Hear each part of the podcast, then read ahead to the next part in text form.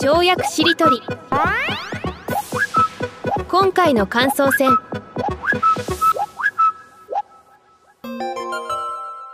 いや、でも同じこと考えてます。あの、僕がやっぱゆるっていう言葉を使ってるのも、あの、概念を拡張するためっていつも言っていて、で、概念拡張すると、あの、窮屈だと思っていたスポーツという概念の中に隙間がいっぱい生まれるから、じゃあこれもありかもねってアイデアが入ってきたりするっていうか、うん。あとなんか、あの、隙間っていう言葉も すごく好きですし、あと個人的に最近なんかその静けさみたいなキーワードで、あの自分のなんか時間をいろいろ作ろうとしていて、なんか、いろいろ情報とか仕事が詰まってる時って、なんかすごくあのうるさいっていうか、あの、それは物理的にっていうか、なんかいろんな意味でうるさい生活、うるさい時間を過ごしてるなと思っていて、それに対して、なんか、あの、ふっと立ち止まって、さっきのハンドクリームの灯油を自分に立ててみるみたいな時間ってすごく静かな時間なんですね。だから、すごく自分の人生にどう静けさを入れるかっていうのも最近すごく興味があって、うん、そういう意味で言うとですね、実はこの跳躍しりとりのこの時間は僕の中にと、僕にとっては静けさの時間なんですよね。こんなにわ、わーわーぺちゃくちゃ喋ってはいるけれども、すごくき、実は、あの、慌ただしい日常の中の、僕の中では実は貴重な静寂の時間とも言えるんですよね。それはなんでかっていうと、やっぱり隙間だらけだからなんですよね。うんだからいろんな慌ただしい日常とかビジネスの世界のなんか論理とかから一歩外れられるから紛れもない静けさの時間で。だから、あの、いろんな隙間静寂ってありますよね。だからそういう意味では。うん。そうですね。今ので面白いのは、だから確かに、こうやっていろいろ喋ってるんだけども、でも本質的には隙間だっていうのはすごくわかりますし、もともとほら脳の遠投練習ってね私は最初に言ったのも、あれもある意味そのゴールに向かって目を詰めるんじゃなくてどこにぶん投げてもいいよっていうゴールを果てしなく拡張するっていう要素があるわけだからそれって隙間なんですよね。うん。ゴールを隙間だらけにどこまでできるかっていううん。どこまでぶん投げてもいいよ、どこまで投下してもいいよっていう、そういう意味で静寂とも取れるっていうのは面白い見方だなって思いましたね。心穏やかですもんね、だって。確かに。めちゃめちゃ穏やかなんですよ。うん。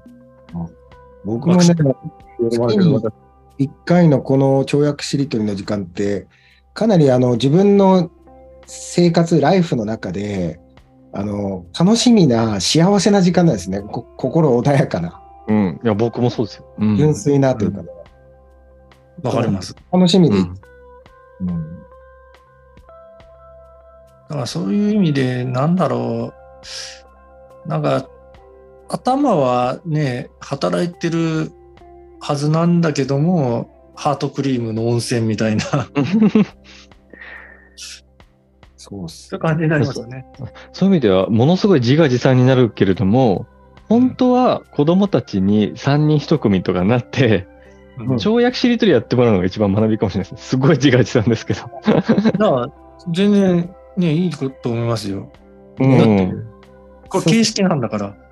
うん、そう形式なんだからっていう。うん。うんなんでそうなのかって思うと、やっぱこここの空間というか時空間には正解ないよねっていうのも全員もう共有してるじゃないですか。うんその子は、まあ、花からあるわけないんだし、もうゴールとかも別に定めずに、なんかもうそのパラダイム、考え方自体が、その型としてね、共有されてれば、まあ誰でもできますよね。で、癒しになる、それが。うんし、ななんかこう、まあほん本当に自画自賛になってしまうけど、子供たちの教育にとてもいい気がしますね。このの練習としてね、いろいろ。うん。相対化する、緩める、思考訓練。うん。うん。子供たちだから得意な側面もあるんです、こういう行為って。うん。うん。うん。やっぱ論理化が固まりきってないから子供ゆえの、まだどちらかった感じっていうのはまさに隙間だし、不確定要素だから、例えばそのこの企画でやりたいなと思っててでそのいつぞや実現したようなことで3人で順番にそのストーリーを継ぎ足していくみたいなやってみたいなと思ったらなんかいつかそんなのやったような回があったじゃないですか。うんうんうん。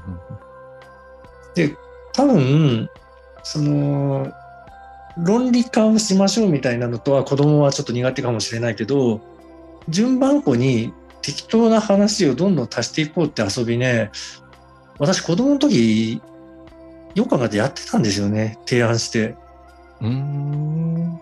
順番にだからこういう話を言ったら次話足してみたいな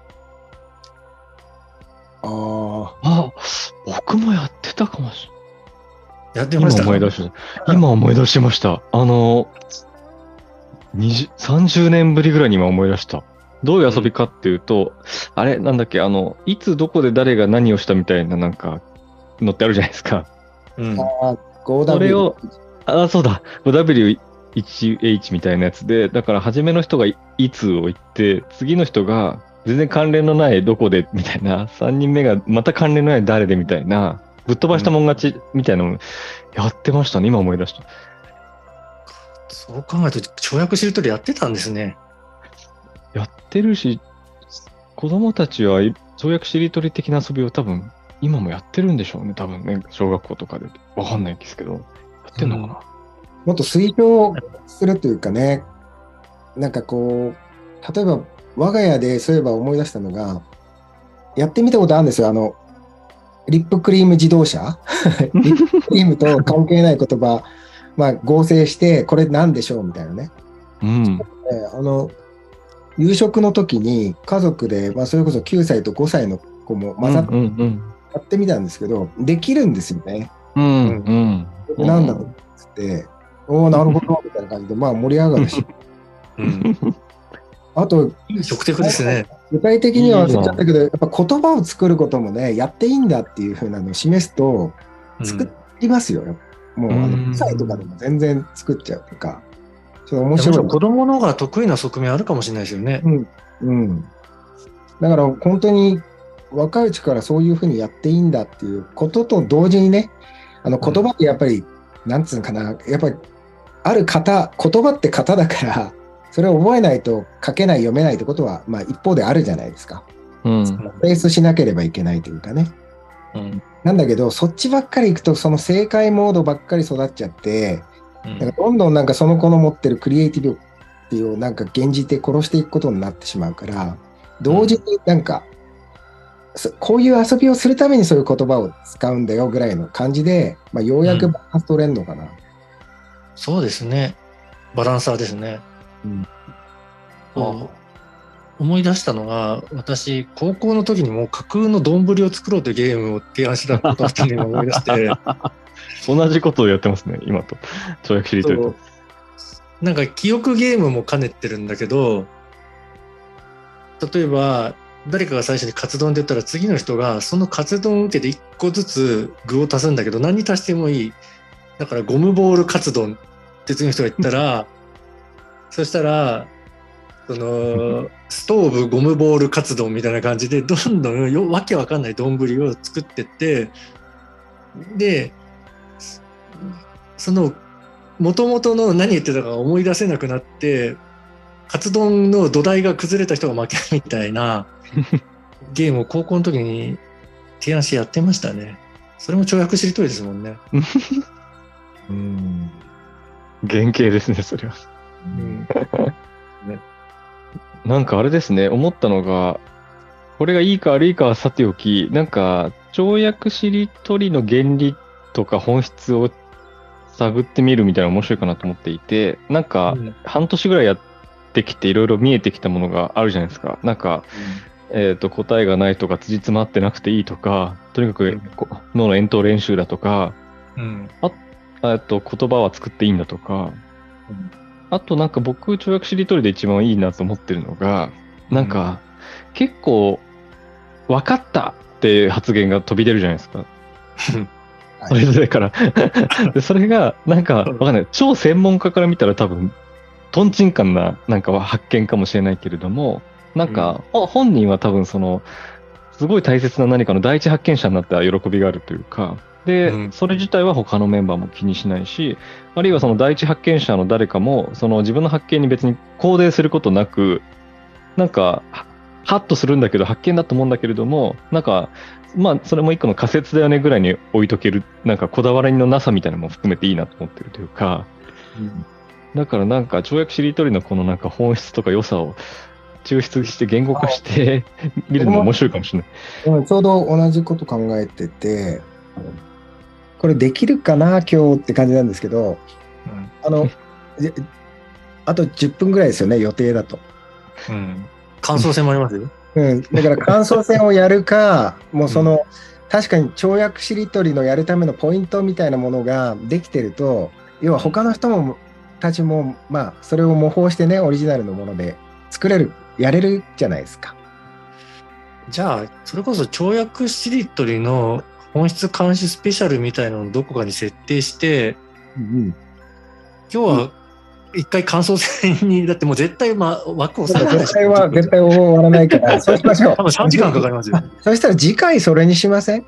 次回それでもいいし、ねそれいい。跳躍しじゃあ。じゃあ、じじゃあこれまでなんかその、えっ、と、Spotify とかの説明文で簡易的になんかその回の跳躍しりとりって列挙してるじゃないですか。うんじゃあ次回はその前回分ちょっと抽出しして持ってくるので、うんそれなんかを見ながらできると面白いかもしれない。なるほどね。あ、ある意味大感想戦スペシャルみたいなね大感想戦スペシャル。いいですね。春の大感想戦スペシャル次回できるといいかもしれない。じゃあちょっと簡単に感想戦、うん。残り時間やっていきましょうか。やりましょう。はい。ではちょっと書けてない部分もあると思いますが、シェアしますね。今、あの、パワーポイントにね、あの僕が板書しながらちょっと聞かせていただいていて、このなんか、哲学しながら板書能力も毎回上がってる気がするんですけど、サイドさん。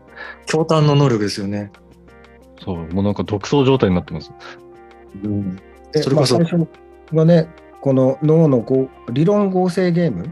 かこれなん、どういう名前なのかな？あある意味理、論理論後付け説明ゲームみたいな感じでもあるのかな？そうですね。うん。合成というよりも、そうですね。理論で。新理論説明ゲームじゃないですか。うん。真真はあえてはカタカナにするっていうの。理論説明ゴジラ的な。うん、うん、うん。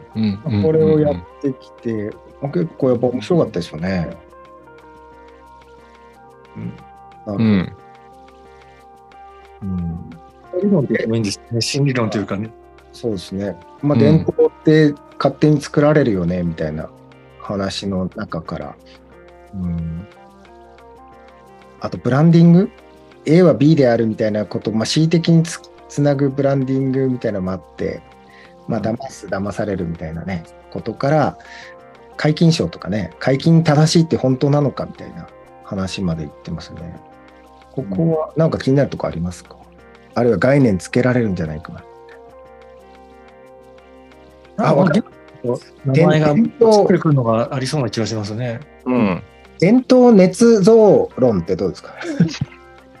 伝統捏造ゲームとか？ゲームというか、そもそも伝統って捏造されてんじゃないっていう。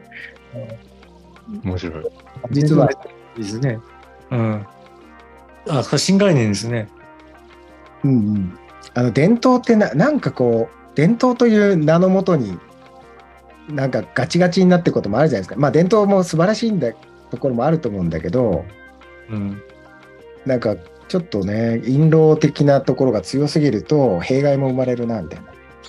伝統捏造論って、この字面で読むとパワーワード感ありますもんね。うん。ああと思ったのが、その、はいはい宇宙と朝食をむつ結結んで、なんかいろいろ捏造してた時楽しかったじゃないですか。だからそれを肯定する概念も欲しいなと思って、うん。例えば捏造熱ってどうですか？いいですね。熱くなってたからあの時。うん。なるほど。熱で発すですね。そうですね。だ時に捏造熱みたいなのもやっぱ大事だな。捏造熱ね。うん。まあ、それってクリエイティブってことですもんね。クリエイティブってことですね。うんうんうん。まさに。捏造熱か、熱いうちに打てみたいなやつ。ああ、いいですね。うん。っていうことはもう、暑いに作るで捏造ってまとめてもいいかもしれないですね。うんうんうん。確かに。うんそう考えると、教育の本質は捏造ですよね。どうやって子供たちの熱を作るかみたいな。うんうんなるほど。そうか、だからさっきのは捏造ゲームって呼んでもいいかもしれないですね。うん、そうかもしれないですね。理論を捏造するから。うん。それによって、ね、作り手の熱も作ってるし。うん。うん捏造ゲームですね。まあ、そう考えると理論だけじゃなくてもいろんな捏造ゲームができそうね。うんそうですね。だから理論取っちゃってもいいかもしれないですね。捏造ゲームで。あ、いいじゃないですか。捏造ゲームだ。うんそういう意味ではリップクリーム自動車も捏造ゲームの一種とも言えるしね。あそういうことになりますね。うん。まあ、跳躍しりとりそのものが捏造ゲームとも言えなくもない。言えるしね。確かに。跳躍しりとりに匹敵するなんか、階層の言葉ですね。捏造ってなんか、うん。これはいい。原理的な言葉だ。うん伝統捏造論でもあるし、ルール捏造論っていうのもありますよね。うん。そうですね。ルール常識捏造論。何でも応用が効きそう。うん。確かに。そう考えるといろんなものが捏造だらけかもしれないですね。確かに。じゃあ動物園に松岡捏造さんっていうなんか人が いるみたいな。うん。それはあれですか？人なのか象なのかどっちにします？確かに。確かに。松岡捏造の像はカタカナの像にするか。労働の造像でもよくないですか？あの、スタチューの本、あ銅像。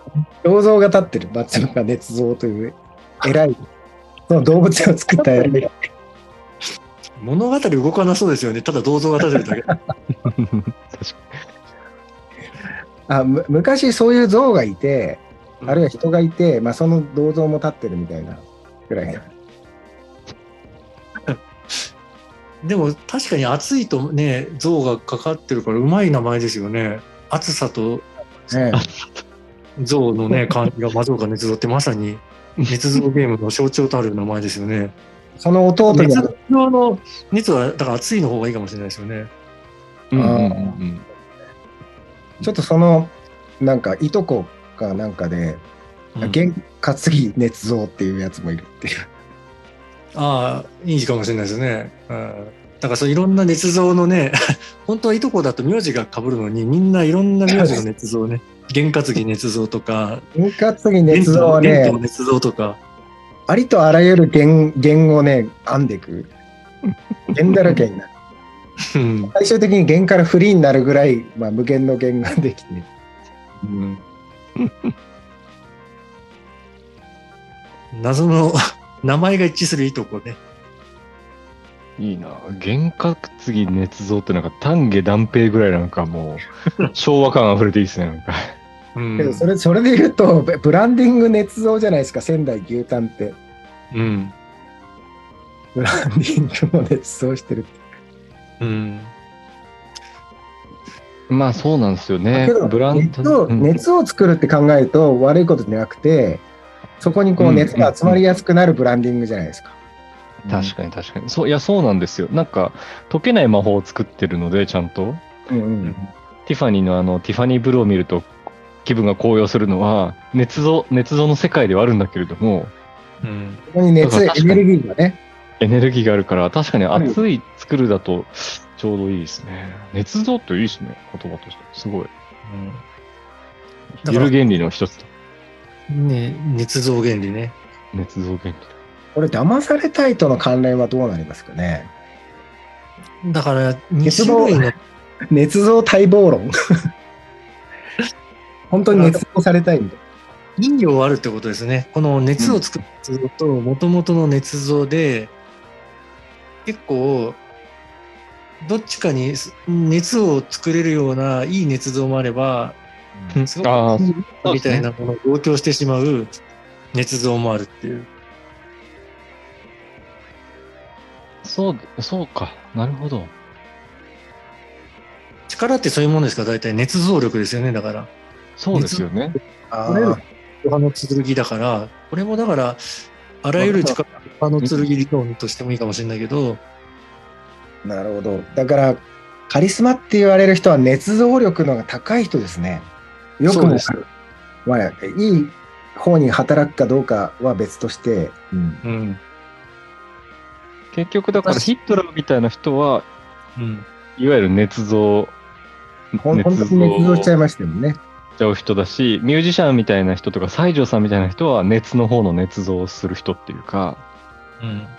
そういうふうに分けられるかもしれないですね。うん。私はカリスマの定義を、その個人的妄想に巻き込む力が強い人っていうふうに定義してるんですけど、そういう意味では、本質的にはミュージシャンもヒトラーも同じものの分岐したものとも言えるんですよ。そうですよね。うんうんそうですね。うん。同じ捏造の光と影に分岐していて、みたいな。そう。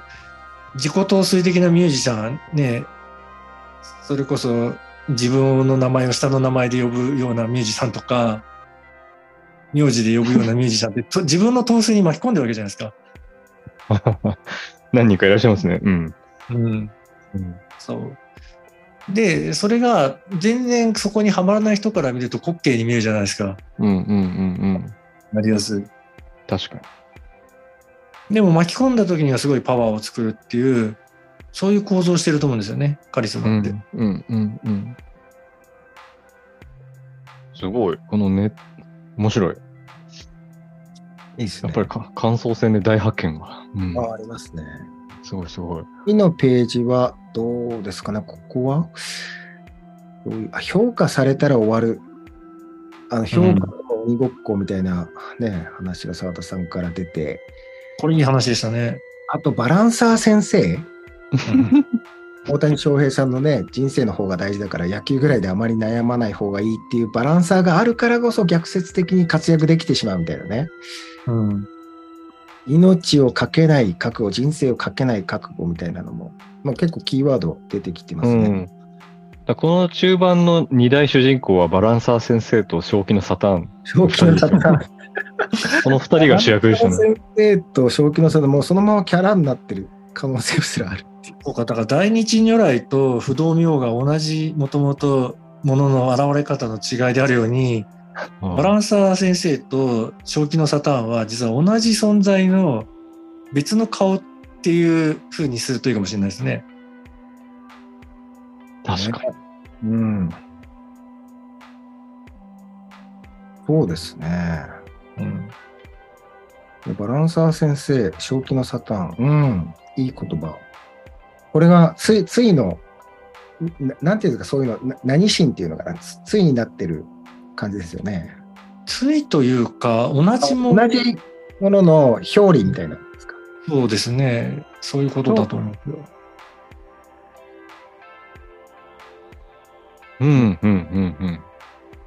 面この評価されたら終わるとか、この辺、評価って幻想なんだけど、この辺なんかうまく言葉にできないですかね。なんつうのかな。うんうんうん。評価から逃げる力ですよね。うんうん。評価幻想論でもあるし、評価から逃げる力。うん。うん。うん。評価な、なんで逃げなきゃいけないかっていうと、一つの枠組みに押し込めようとする作用がどうしても生じてしまう評価って。そういうところから逃れる。まあ自由のためなのかな。なんか僕のイメージだと、例えば広告賞っていうものから評価されたときに、うん。なんか自分という折り紙が、その広告賞の形に折り曲げられてしまって、折り曲げられたら、ちょっと不可逆的に戻れなかったり、戻るのに時間かかったりするイメージがあるというか、うん。それがなんか自分がなんか評価によって変形しちゃうのが怖いですよ。そうか、だからアンラベラーでもあるんだ。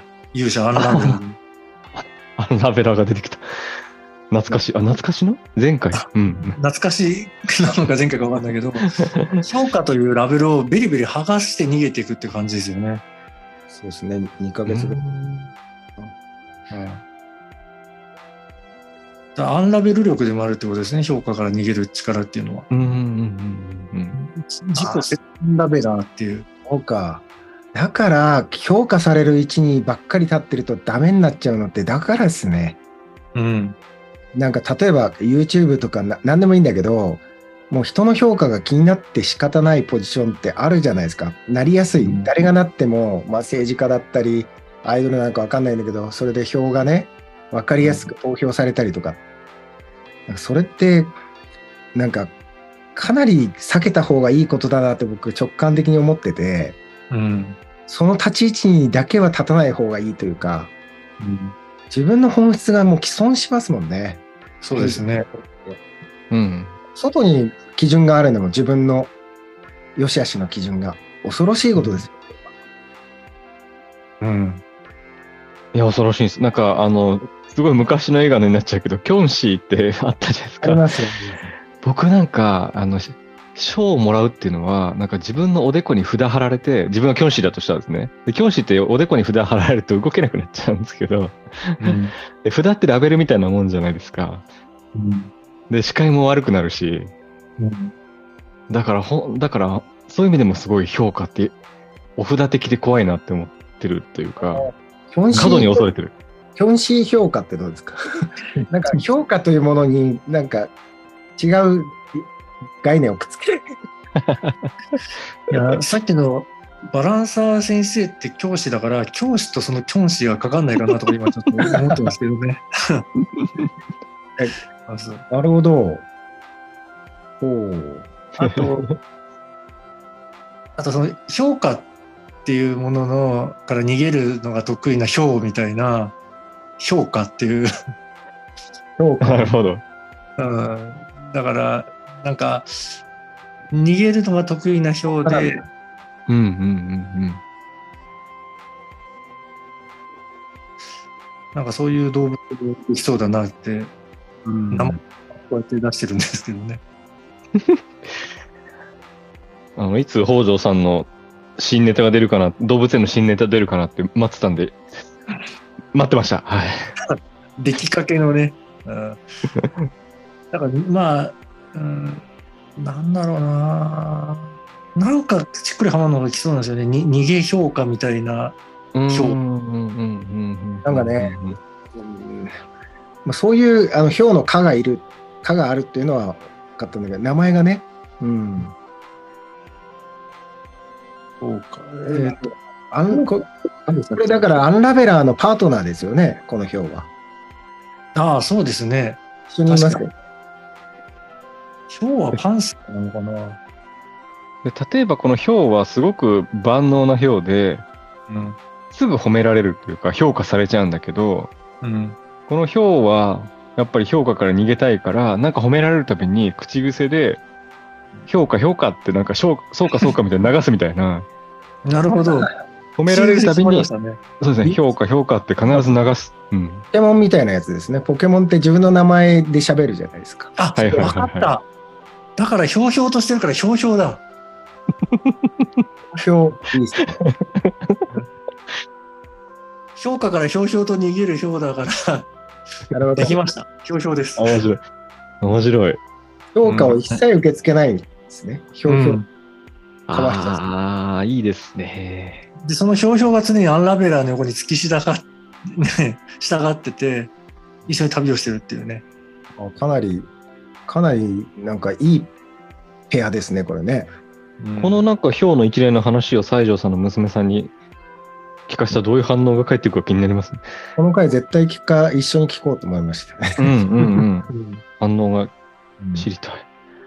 うんそしてやっぱり、やっぱり、やっぱり跳躍しりとりの分かったが僕は好きですね。今の北条さんの 分かったの後で何来るかなと思ったら。だって全然正解とかじゃないんですよね。そうそうそうなんかった。分かったって、ああたかも正解が分かったかもそうそうそうそう。そんなのねえよって。つながったみたいなね、感じです。そうだけど自分の中ではそういうことだったのかっていう発見感があるっていうね。うん、Q&A じゃないの分かったっていうね。このだから、え、エウレカっていう感じがすごいいいですよね。カジュアルに飛び交う場っていうのが。あエウレカっていう蚊もいるといいかもしれないですよね。エウレカ。チクって刺されるとなんか分かる、分かった気になるっていうね。乗ってきました。乗ってきましたね。もう終わりなのに。刺されるとエウレカって言葉がね、口から出ちゃうっていう、そういう病気をまき散らす。エウレカね。でもなんか学びの方、学学ぶ姿勢を育てる上でやっぱり、エウレカ？エウレカ、どんなエウレカでやろうと一回拍手を送るっていうのもすごい大事ですよね。うんうんその子供が拍手自分でされた。時に、うん手と手の間にエウレカが挟まっていつも死んじゃうっていう。そういう儚いエウレカ。ね。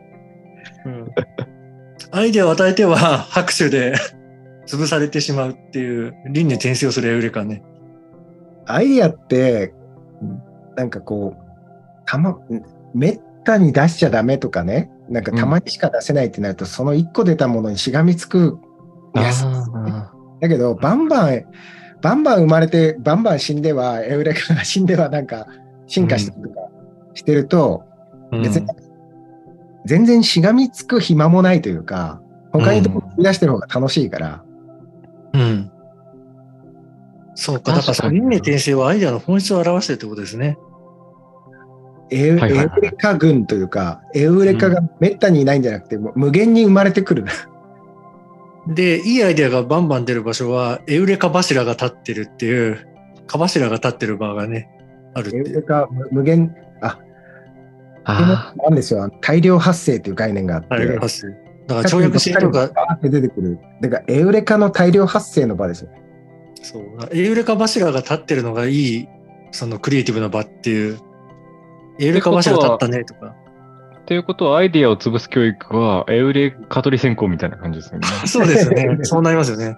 恐ろしい専攻ですね。恐ろしい。専攻ってあの先生の専攻にかかる。なるほど。あ、エウレカ取り専攻か。そっか。専攻うまいですねよく、あよく出悪口できてきましたね、みんな。悪口っぽくなっちゃってるけど、そまあ、うん悪い意味での先生のね、専攻。うんうんそうですね。エウレカ取り専攻ね。うんでもなんかせ、この跳躍しりとりって3時間の間で、なんか世紀の大発見多分、毎回15個ぐらいしてるのがいいっていうか、しかも、その世紀の大発見って、他の人から見たらそう思わないかもしれないけど、本人は持ってるのが15個あるっていうのはすごい愛しいですよね。なんか、うん。エネルギー僕も、僕も過去いっぱい跳躍しりとりの場で、なんか、うんエウレカって思ってるけど、多分聞き返した時に、あれみたいなことはよくあるっていうか、うんまあ、その客観的瞬間はうんそうそう。どれだけ重要かってあんまり重要視してないですよね。いや、まあこれ、辛いですよね。客観的に後でもすごい使えるじゃんってこともあるし、別になんか、そうじゃなくても全然いいっていうか。それが大事ってことですね、だから。大事ですよ。でそこにジャッジ入らないから、僕ら誰もね。うんだから自由に、こう、静けさの中で、これ正解かなとかざわざわせずにね、うん。自由に探求できてしまうって。うん。安心して大三振と大ホームランができる場。それがエウレカ柱が立った場っていうね。その言葉もね、僕、いいいなと思ったんですよね。なんていうのかな、その三振力というか、確かに三振、うん。フルスイング三振ができることでホームランも打てるじゃないですか。うん。絶対フルスイングしなかったらホームラン無理ですよね。ヘルメットずれるぐらいのね。うん、ヘルメットずれるぐらいで1回転するぐらいのうん大三振をね。うん。あとなんか、跳躍しりとりって、なんかバントホームランとかも生まれてる気がするんですけど、どうでしょう？ありありますね。昔のゲームのますよね。そう、それ、あ入っちゃうんだ、スタンドにみたいなことって、さっきの捏造、あうん熱あ熱い方の捏造も、なんかある種、バント感覚で出したらホームランになってる気がするっていうか、そうですね。結構跳躍してるときはランニングホームラン、バントのランニングホームランっていうのが多いかもしれないですね。そうあか。確かに。バントのランニングホ、ランニングホームランって結構、あ、今ちょっと言い間違いで生まれたけど、ラーニングホームランっていいかもしれないですね。なるほど。学びのホームラン。バント、バントホームラン。バント、うん。うん。結構、跳躍シートってそういう場かもしれないですね。だから、それこそ跳躍シートのキャッチフレーズをつけるのはバントのラランニングホームランとか、ラーニングホームランとか、でしかもね、バントホームランって、本当にコンって当てたんだけど、それがなんかふわふわふわふわずっと伸びてって、あ なんか本あ。当ランニングホームランじゃなくて、本当になんか場外まで飛んでったみたいな。そういうホームランもありますやりないホームランがね。あれ、ねあだいぶ前にババントしたやつが跳躍戦で振り返ったらまだ空中にあって、なんかむしろ後半伸びてってホームランになってる。うん。今の確かに、一ね回遠投した球あんまり地面に落としてないかもしれないですね、これまで。うんそうかもしれないですまあ見てね。ない。なんかその休憩も。振り返らずになんかプレーを続けてたら、で振り返ったらなんかああのボールまだ飛んでねみたいな。次の球場にまで飛んできて、それキャッチしてまたな 投げてたみたいな。それはありますね。うーん。新しいキャラがね、誕生してるって。うん。だから、うん確かにバントホームランって、中国ちりとりのキャッチフレーズの一つになりますね。あれちょこんと当てたつもりが、みたいな、うん結構いっぱいありますよね。特にこの感想戦で、意外とうん。バントホームランが誕生してる気がしますね。しますね。うん、うん面白い。なんなんかか本編中は、うん本編中は結構フルスイングしてるような気もするし、なんかあれですね、面白い。感想戦があることでいろんなバッティングスタイルを試せてるってことですね。ここの三振フルスイングの推奨。この辺なんか概念作れないかな。さ三振、うん。三振が悪いことだみたいに思われがちだけど、まあこの前のね、あの、ワールドベースボールクラシック見てても、まあホームラン打つやってむちゃくちゃすすごいスイングしてますよ。あの三振するときも。で、そのまま三振して帰っていくこともあるし、すごい勢いで。うん。だからそこら辺も含めて、それこそ、あの、次回やるという、跳躍しりとりの、なんか、ね、本質監視みたいなので探ってもいいかもしれないですね。うんうんうんうんうんうん時間もね、だって澤田さんきっと限界近いだろうから、いい感じでなんか、いろいろと統合されて、まとまってきたんじゃないですか？どちらかってたと思ったのがね。あとなんか、さっきの三振のところで、トンチンカンっていう言葉が紐づいてたと思うんですけど、うん。だから、三振は三振でも多分、トンとチンとカンっていう3つの空振りをしてるというか、うん。なんだろう。これちょっと、これもあの、後付け、後付けロジックゲーム入っちゃってるんですけど、うん。だから三振フルスイングってすごい経験値を詰めてるんじゃないかなっていう、トンという失敗とチンという失敗とカンという失敗をしてるし、それはでも長い目で見ると失敗じゃないっていうことだとも思うんで、うん。この辺もなんかでち上げられ、いい意味でででち上げられそうだな。だから、トンと当ててチンとなって、カーンと場外に飛んでくみたいな。チンとなって。一般三振か、まあ、トンチンカンホームランみたいなね。うんトンチンカン三振は、トンチンカンホームランのうん。親みたいな、あ 親なのかな、なんていうか、種みたいな。親なのか、こんな。うん、トンチンカンホームランの種ね。だって巻かないと、振らないとホームラン打てない。うん。トンチンカンフォームなん。てすごい。いいなぁ。